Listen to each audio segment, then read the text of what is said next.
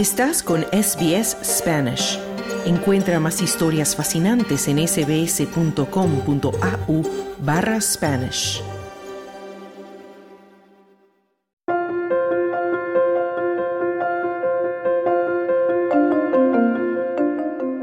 Y hemos llegado al último episodio de la serie Hispanas conquistando áreas STEAM en Australia. Te saluda Silvia Rosas. A lo largo de estas cuatro conversaciones con mujeres de nuestra comunidad que están destacando en Australia en las áreas de ciencia, tecnología, ingeniería y matemáticas, campos que se conocen como STEAM por sus siglas en inglés, ellas nos han compartido parte de sus trayectorias, sus estrategias, logros y puntos de vista sobre lo que significa trabajar en sectores dominados en su mayoría por hombres. En esta última entrega conversamos con la doctora María del Mar Quiroga, una destacada matemática e investigadora interdisciplinaria argentina que se especializa en desarrollar modelos matemáticos para hacer investigación intensiva a través de análisis de datos y así ayudar a tomar decisiones basadas en evidencia. Ella ha trabajado en Argentina, Estados Unidos y Australia y en esta conversación nos comparte sus opiniones sobre cuáles podrían ser las razones por las que muchas niñas y jóvenes mujeres no consideran a las matemáticas como una opción de carrera. Además, nos revela un conflicto que ella tiene respecto a invitar a más mujeres a que se sumen a estas áreas. Escuchemos.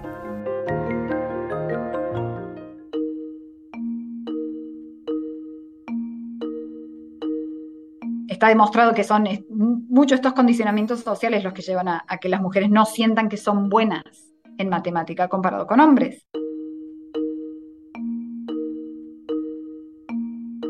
La doctora María del Mar Quiroga es una investigadora interdisciplinaria nacida en Argentina, quien emigró a Australia hace apenas ocho años equipada con estudios en matemáticas en la Universidad de Córdoba y un doctorado en neurociencia computacional y experimental por la Universidad de Rogers en los Estados Unidos, donde analizó cómo las células cerebrales procesan la información visual, en Australia ella colabora con investigadores de diversas disciplinas aplicando técnicas de modelado, de programación y análisis de datos.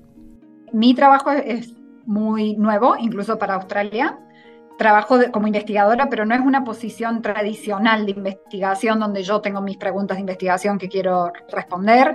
Lo que hago yo es colaborar con otros investigadores, pueden ser de cualquier área, de, eh, cualquier disciplina.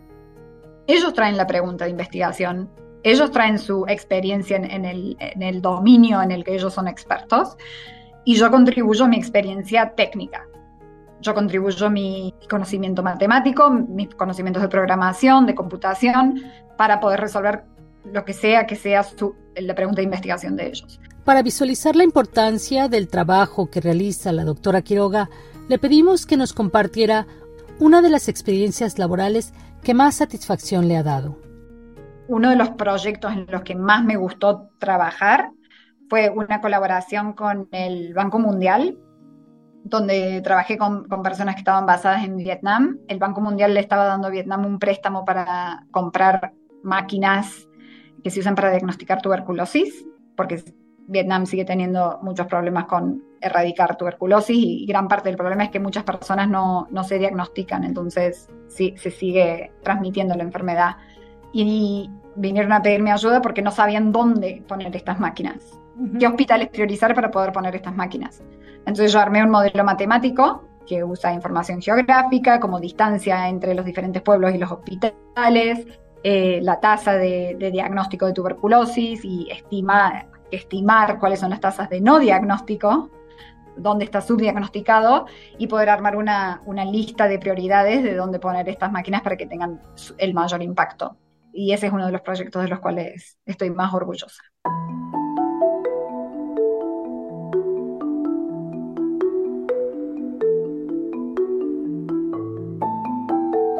Actualmente, la doctora Quiroga es investigadora especialista en datos para la plataforma de análisis de datos de Melbourne en la Universidad de Melbourne.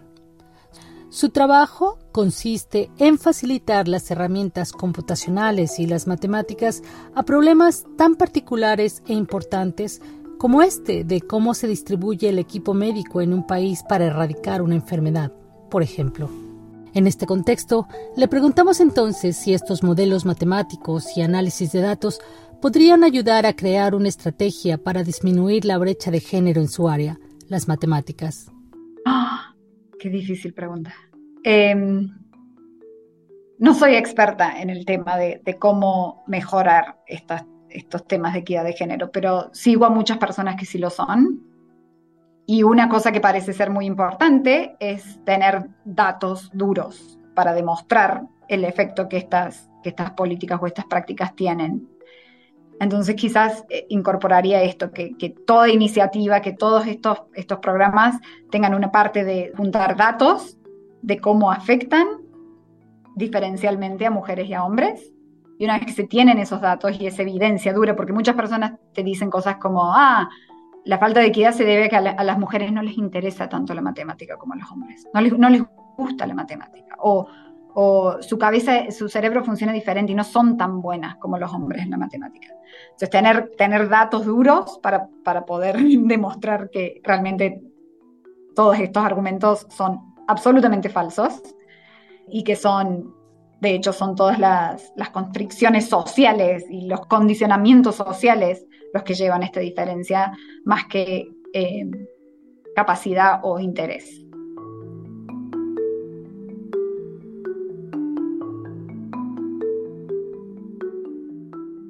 A lo largo de esta serie hemos hablado de los logros de cuatro hispanas conquistando las áreas STEAM en Australia.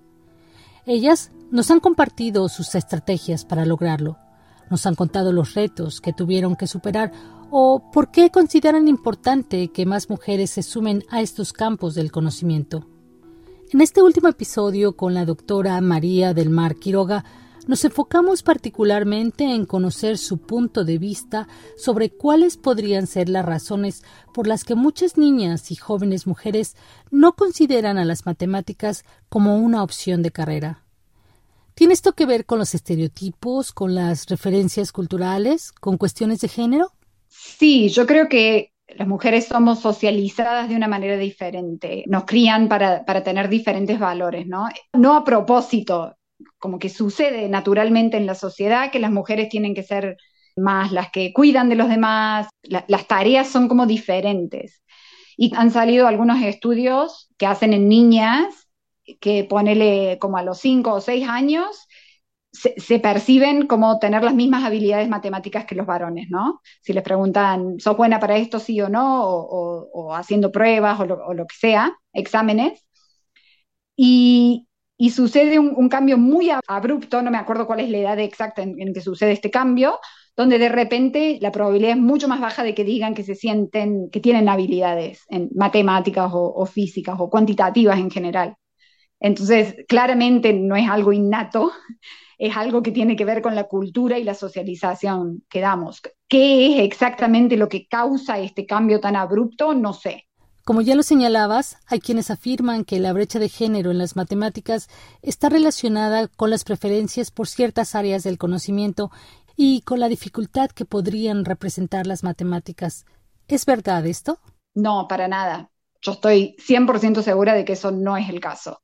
Eh, es más la, socialización de cómo se percibe ser un matemático quizás que no, no atrae y eso, la, cultura de la educación de, de que las mujeres tienen más probabilidad de, empezar a dudar de sus propias habilidades y, de si son buenas para esto o no, y, la competencia, y eh, entran un montón de cosas más psicológicas, yo creo, que son las que determinan que, que la participación sea tan diferente entre mujeres y varones. Te decía al principio de esta charla que uno de los objetivos de estas conversaciones es inspirar a otras personas con sus historias de éxito.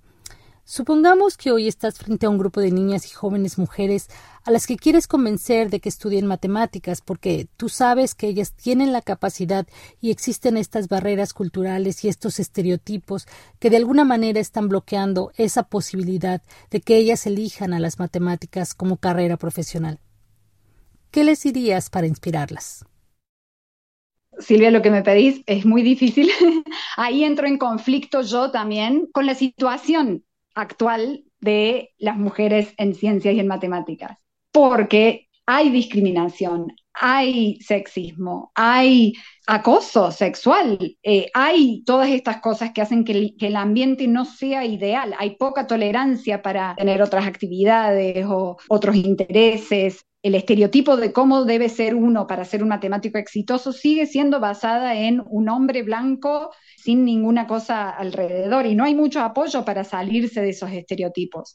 Entonces yo tengo ahí como un conflicto interno sobre si es buena idea realmente convencer a más niñas de estudiar matemáticas, ¿no? Todavía falta mucho para que sea un espacio amigable para las niñas y las mujeres. Entonces, ¿en manos de quién está esta tarea de construir un espacio seguro para las mujeres? ¿O qué se puede hacer para que las mujeres que ya están trabajando en estas áreas se sientan en confianza de invitar a otras mujeres? ¿Quién tiene esa tarea? Y, un poco todo, tiene que venir de arriba un poco, las instituciones y las regulaciones y, cómo se evalúan las cosas tiene que cambiar. Y tiene que ser para mí una decisión del liderazgo. No, podemos ser los que estamos acá sufriéndola, los que también tenemos la responsabilidad de cambiar y mejorar las cosas. Bueno, un, poco la responsabilidad es compartida y, yo trato desde, desde donde estoy de hacer lo que puedo, como mentora, dar consejos. Yo he enfocado mi, activismo en, cuanto a la paridad de género en, en STEM, en hacer que ninguna niña sienta que ella no puede hacer esto o no es buena para esto.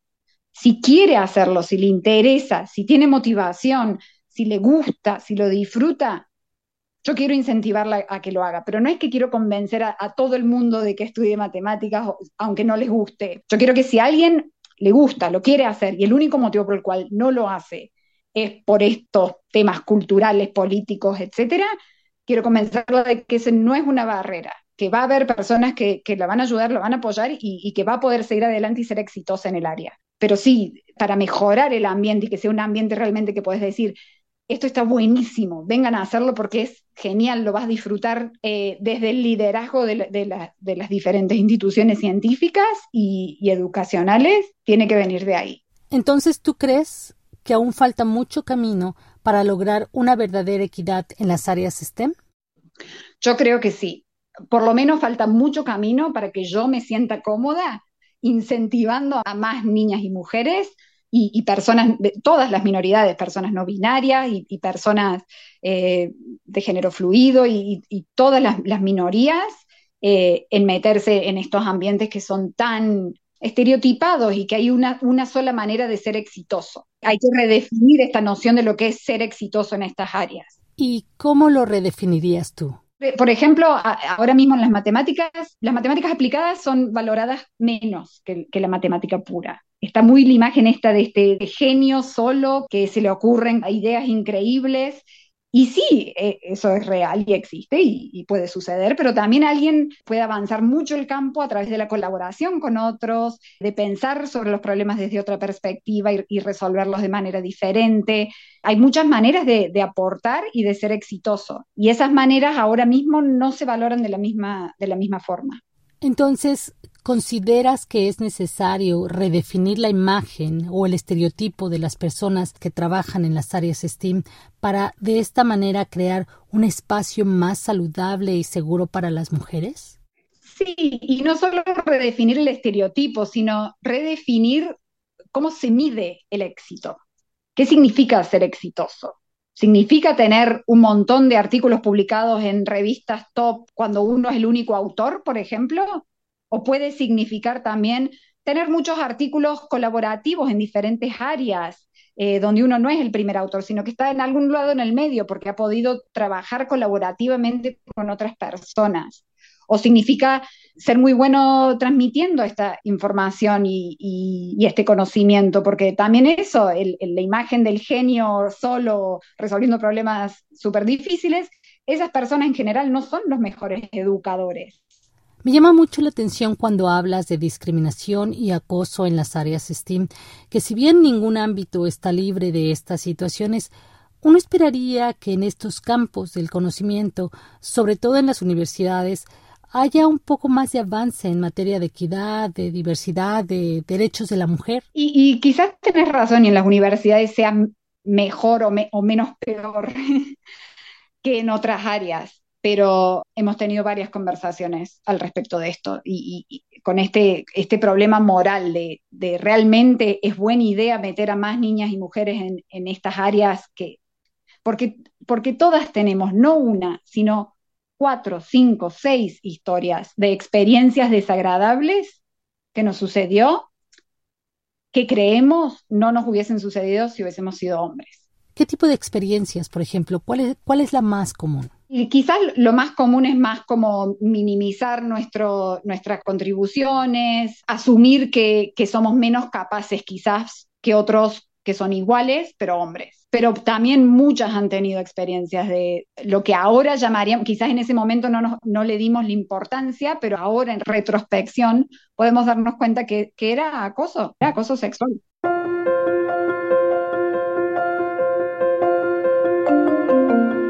Doctora María del Mar Quiroga, matemática, neurocientífica, programadora y superestrella de las áreas STEM en Australia Gracias por compartir tus opiniones sobre este tema.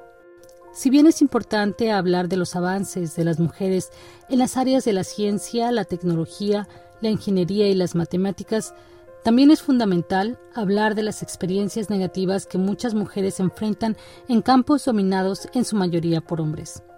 Con esta conversación cerramos esta serie de hispanas conquistando áreas STEAM en Australia y quiero dar las gracias a estas cuatro distinguidas hispanas por compartir sus historias, logros y opiniones con la audiencia de SBS Spanish. Mi nombre es Silvia Rosas. Hasta la próxima.